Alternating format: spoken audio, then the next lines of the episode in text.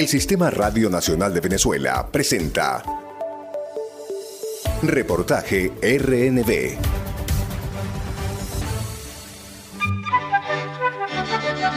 Hoy en el programa Reportaje, Simón Bolívar, el libertador de América.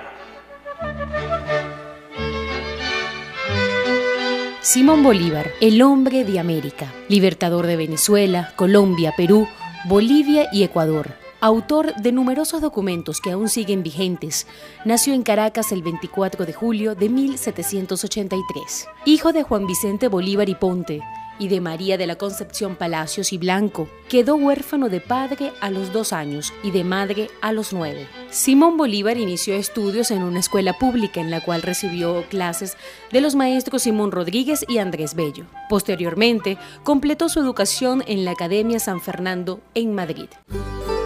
En esa ciudad, Bolívar, con 19 años de edad, contrajo matrimonio con María Teresa Rodríguez del Toro, pero la unión duró muy poco, pues la joven esposa falleció un año después en la ciudad de Caracas, donde se había establecido la pareja. Ya viudo, Simón Bolívar viajó a París y allí vuelve a encontrarse con su antiguo maestro Simón Rodríguez, con quien comparte la lectura de los grandes clásicos. Estudió inglés y francés, además de leer los clásicos griegos, romanos y los franceses Montesquieu, Rousseau. También estudió a Cervantes, a Napoleón, Humboldt y Adam Smith, entre otros autores de diversas tendencias. Aún lejos de Venezuela, Simón Bolívar estaba pendiente de su patria, hasta el punto de que el 15 de agosto de 1805, en el Monte Sacro de Roma, Bolívar juró luchar por la independencia de su país. Juro delante de usted Juro por el Dios de mis padres, juro por ellos, juro por mi honor, y juro por la patria que no daré descanso a mi brazo ni reposo a mi alma hasta que haya roto las cadenas que nos oprimen por voluntad del poder español.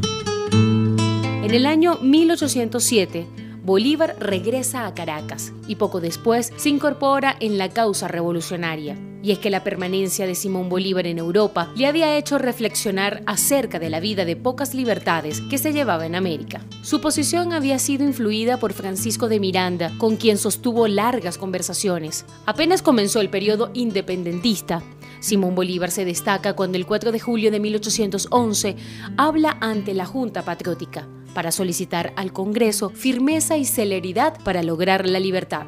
No es que hay dos Congresos. ¿Cómo fomentarán el cisma los que conocen más la necesidad de la unión?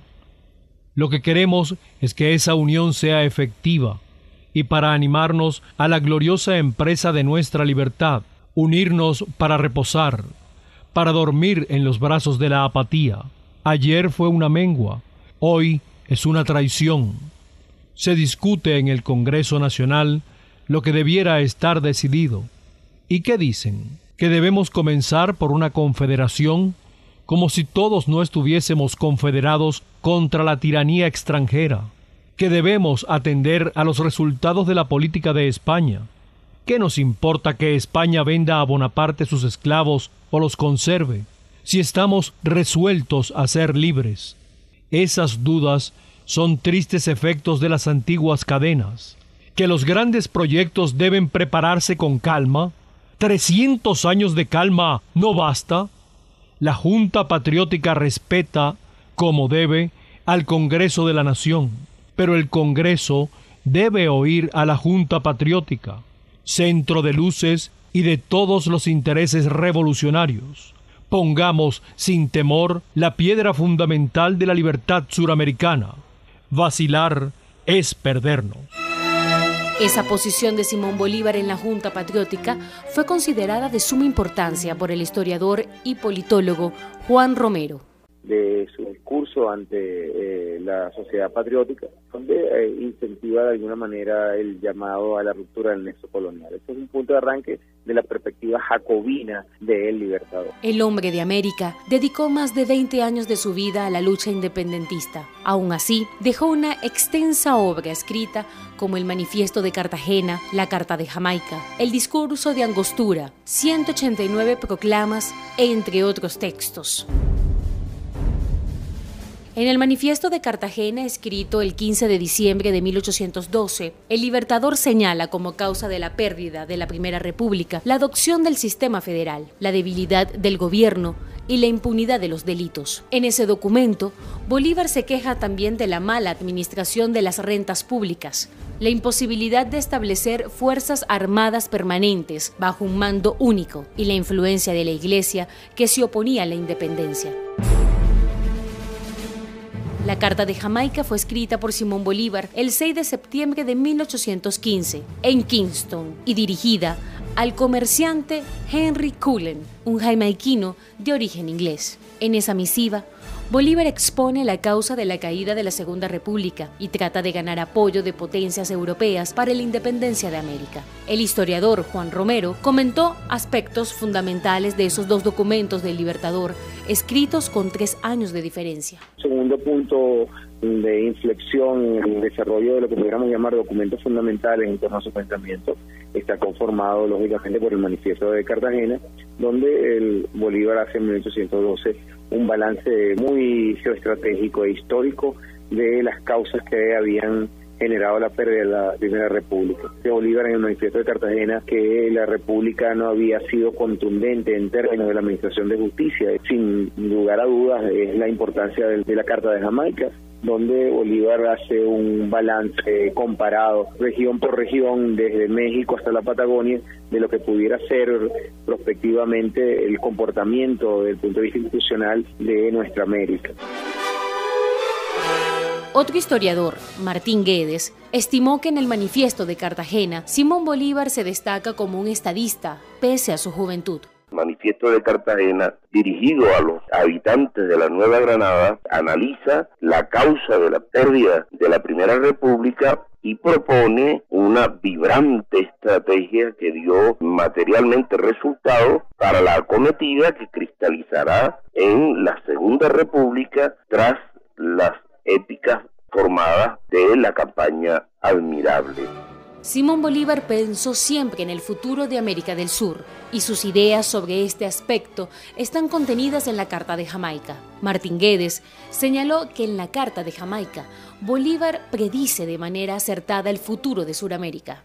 No hay un documento que dibuje mejor el alma, la naturaleza y la identidad del nuestro americano que la Carta de Jamaica. Esa Carta de Jamaica, que él la escribe el 6 de septiembre de 1815, asoma ya una inteligencia verdaderamente mágica, mostrando dotes proféticos. No tiene nada de mago ni de brujo, sino que es el juicio recto y certero de la mentalidad más brillante y coherente que con rigor científico y serenidad prevé el porvenir partiendo de los datos del presente. Henry Navas, historiador y docente, sostuvo que Bolívar demostró sus cualidades de estadista en la Carta de Jamaica. Digamos que Bolívar vio con una claridad, en mi opinión, por encima de cualquier intelecto de la época, tuvo la capacidad de ver, de ver lo que iba a ser esa Latinoamérica. En la Carta de Jamaica, Bolívar advierte que la cultura venezolana es única por el mestizaje, y reitera su crítica al sistema federal para Venezuela. Este documento del Libertador es considerado por el historiador Martín Guedes como el mejor retrato de lo que es el hombre americano de la época. Destacó Martín Guedes que en la Carta de Jamaica Bolívar habla sobre la necesidad de lograr la integración. Otro estudioso de la historia como lo es Henry Navas, estimó que en la Carta de Jamaica se revela la condición de estadista que tiene Bolívar y su visión del futuro de América. Digamos que Bolívar vio con una claridad, en mi opinión, por encima de cualquier intelecto de la época, tuvo la capacidad de ver, de ver lo que iba a ser esa Latinoamérica.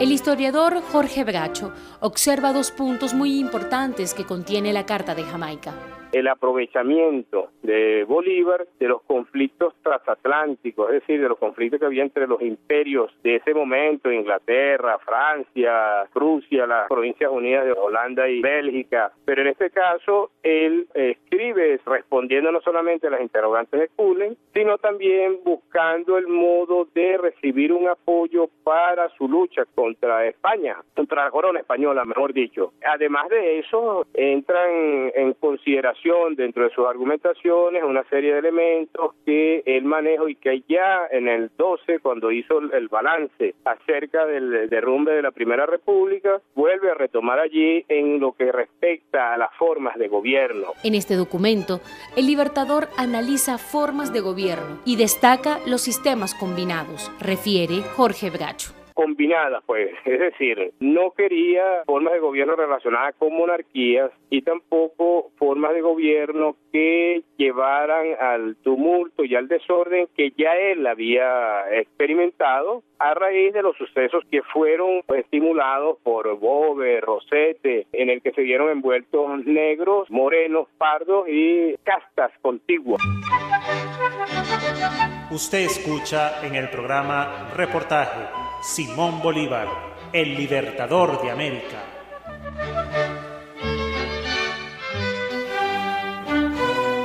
Los escritos del Libertador reflejan su capacidad política, su visión del futuro de América del Sur y su condición de estadista. Uno de esos documentos en el discurso que Simón Bolívar emitió en el Congreso que se instaló en Angostura, hoy Ciudad Bolívar, el 15 de febrero de 1819 y que significó el comienzo de la Tercera República. En ese discurso, Bolívar definió lo que para él era la forma de gobierno más perfecta, aquella que produce mayor suma de felicidad posible, mayor suma de seguridad social y mayor suma de estabilidad política a la población. Juan Romero, historiador y politólogo, consideró que el discurso de Angostura es el documento fundamental en la etapa verdaderamente revolucionaria del Libertador.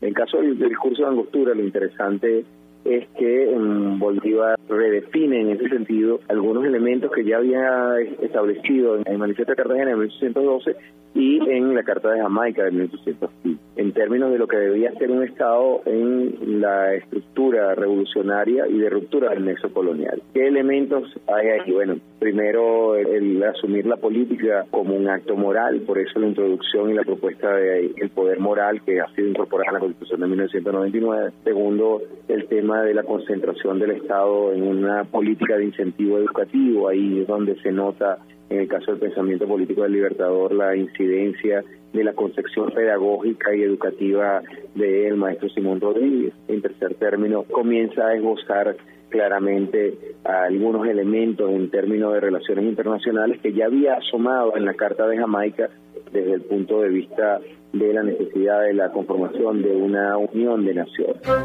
En esa ocasión, el Libertador también destacó la excelencia del sistema federal pero advirtió que era imposible de aplicar en Venezuela. Martín Guedes observó varios aspectos fundamentales del discurso de Angostura. Está allí fundando, dando los primeros pasos y fundando Colombia la Grande, que iba a reunir luego los departamentos de Venezuela, de la Nueva Granada y del Ecuador. Este es sin duda el principal de los escritos de Bolívar estadista. El historiador Henry Navas explicó que en el discurso de Angostura el libertador sienta las bases constitucionales de la República y las relaciona con toda Sudamérica. En esas bases constitucionales, Bolívar perfectamente asume el nacimiento de un nuevo género humano. O sea, Bolívar lo decía, nosotros no somos blancos, no somos negros, no somos indios, nosotros somos la mezcla, digamos, de todas estas naciones y somos un nuevo género humano y llamado a ser, no solo de nuestro continente, sino del mundo, un mundo mejor. Batallas libradas por Bolívar. Simón Bolívar participó en 427 combates y dirigió 37 campañas. Entre las más importantes batallas dirigidas por Bolívar figuran las de Cúcuta, la campaña admirable, la batalla de Carabobo y la naval del lago de Maracaibo. Otras batallas importantes fueron desarrolladas por Simón Bolívar junto a Antonio José de Sucre. Se trata de las batallas de Junín y la de Pantano de Vargas. La batalla de Boyacá se inicia el 7 de agosto de 1819 y culmina tres días más tarde cuando Bolívar triunfa sobre los españoles, quienes huyen de Bogotá. El 14 de mayo de 1813, el entonces brigadier Simón Bolívar inicia en Cúcuta la campaña admirable, acción militar desarrollada para recuperar a Venezuela, que estaba en manos españolas, luego de la pérdida de la Primera República. El 15 de junio de 1813, en plena campaña admirable, Bolívar dicta en Trujillo el decreto de guerra a muerte, que tenía como propósito interesar a los americanos en su propia causa y culminaba con esta proclama. Españoles y canarios, contad con la muerte, aun siendo indiferentes, si no obráis activamente en obsequio de la libertad de América. Americanos, contad con la vida, aun cuando seáis culpables. Durante la campaña admirable, Bolívar luchó contra las fuerzas enemigas que se encontraban en La Grita, Mérida, Trujillo, Barinas, Portuguesa, Valencia y Caracas, ciudad a la que llegó victorioso el 6 de agosto de ese mismo año, 1813. En Caracas, Bolívar es ascendido a capitán general y le es ratificado el título de libertador que le había sido conferido en Mérida el 23 de mayo. El título de libertador le fue entregado el 14 de octubre de 1813 en la iglesia de San Francisco de Caracas. El 2 de junio de 1816, Simón Bolívar, que había tomado Carúpano el día anterior, decreta la libertad de los esclavos. Yo abandono a vuestra soberana decisión la reforma o la revocación de todos mis estatutos y decretos pero yo imploro la confirmación de la libertad absoluta de los esclavos como imploraría mi vida y la vida de la República. La esclavitud es la hija de las tinieblas. Un pueblo ignorante es instrumento ciego de su propia destrucción. La ambición, la intriga, abusan de la credulidad y de la inexperiencia de los hombres ajenos de todo conocimiento político, económico o civil. Adoptan como realidades las que son puras ilusiones. El hábito de la dominación los hace insensibles a los encantos del honor y de la prosperidad nacional. Lamentablemente, esta medida no se llegó a concretar, sino hasta el año 1854, cuando el entonces presidente José Gregorio Monagas promulga la ley que establecía, queda abolida para siempre la esclavitud en Venezuela. Momentos difíciles en la vida de Bolívar. La vida de Bolívar estuvo llena de decisiones difíciles, como por ejemplo el decreto de guerra-muerte que debió emitir en Trujillo en medio de la campaña admirable. Otro capítulo difícil en la vida de Bolívar fue la defensa de Puerto Cabello, lucha que perdió ante los realistas, cuyas fuerzas eran superiores. A esta derrota también contribuyó el terremoto de marzo de 1812. El historiador Juan Romero apreció varios momentos muy difíciles en la vida del libertador. El momento más difícil en la vida de Bolívar, eh, está más que reconocido, es la migración a Oriente, 1814. La migración a Oriente y el deambular entre finales de 1814 y 1815 por el Caribe, o incluso pensando renunciar a, la causa libertadora. Va a ser Petión y Haití con su ejemplo, con su valor, la que le va a permitir a, Bolívar avanzar. Es el momento más duro. Luego, por supuesto, el momento, por así decir, máximo de dolor son dos. Uno, cuando el Congreso Anfictiónico de Panamá fracasa gracias a la intermediación de ruptura que hace el vicepresidente de la Gran Colombia, eh, Santander, Francisco de Pablo Santander, y el otro, por supuesto, es posterior al Congreso de Ocaña y cuando se estructura definitivamente la posibilidad de la disolución de la República de Colombia, que eh, produce el intento de Bolívar finalmente de salir de Colombia, que es cuando muere. Otro momento importante en la vida de Bolívar fue el 21 de diciembre de 1821, cuando el Congreso reunido en Cúcuta promulga la Ley Fundamental de Colombia y proclama a Simón Bolívar como presidente y a Francisco de Paula Santander como vicepresidente. La llamada La Gran Colombia estaba conformada por los territorios de Nueva Granada y Venezuela y estaba dividida en tres departamentos, Cundinamarca, Bogotá, Venezuela, Caracas y Quito. En agosto de 1824, Bolívar y Antonio José de Sucre libran la batalla de Junín, en Ecuador. En los primeros meses del año 1825 fue liberado el Alto Perú, donde se creó la República de Bolivia. En junio de 1826, Simón Bolívar instala el Congreso Anfitriónico de Panamá, evento en el cual plantea la creación de una confederación de naciones, como lo resalta el historiador Juan Romero. Uno, la, necesidad de conformar una unión de naciones suramericanas que permita dilucidar los problemas de controversia territoriales y solución pacífica del conflicto. Dos, la conformación de un ejército común, de una armada común que defienda ante posibles agresiones extranjeras. Y tres, más importante aún, que esta unión de naciones eh, eh, suramericanas, y por eso es que UNASUR se denomina así, debía servir como elemento de contención al imperialismo norteamericano e inglés. Terminaba así la guerra por la independencia de buena parte de América, por lo que Simón Bolívar se marchó a rendir cuentas al Congreso de Colombia. Los años siguientes, el libertador debió enfrentar movimientos destinados a separar los territorios que conformaban la Gran Colombia. Bolívar era partidario de la República Central, que pudieran unir distintas culturas y geografías. Sin embargo, muchos mantenían aspiraciones caudillistas. En el año 1828, Bolívar adopta poderes especiales para evitar la designación de la Gran Colombia, pero el 25 de septiembre sufre un atentado, del cual sale con vida gracias a la actuación de Manuela Sáenz, el gran amor de su vida. El 17 de diciembre de 1830, Simón Bolívar fallece en la Quinta San Pedro Alejandrino, en Santa Marta, Colombia. Su obra y gran legado siguen vigentes. Sus ideas de integración y unidad de los pueblos recorren el continente.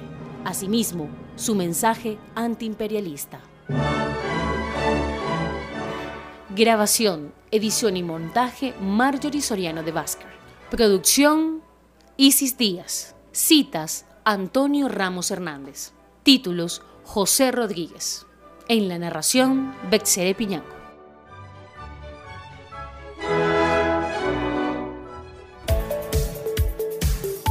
El Sistema Radio Nacional de Venezuela presentó Reportaje RNB.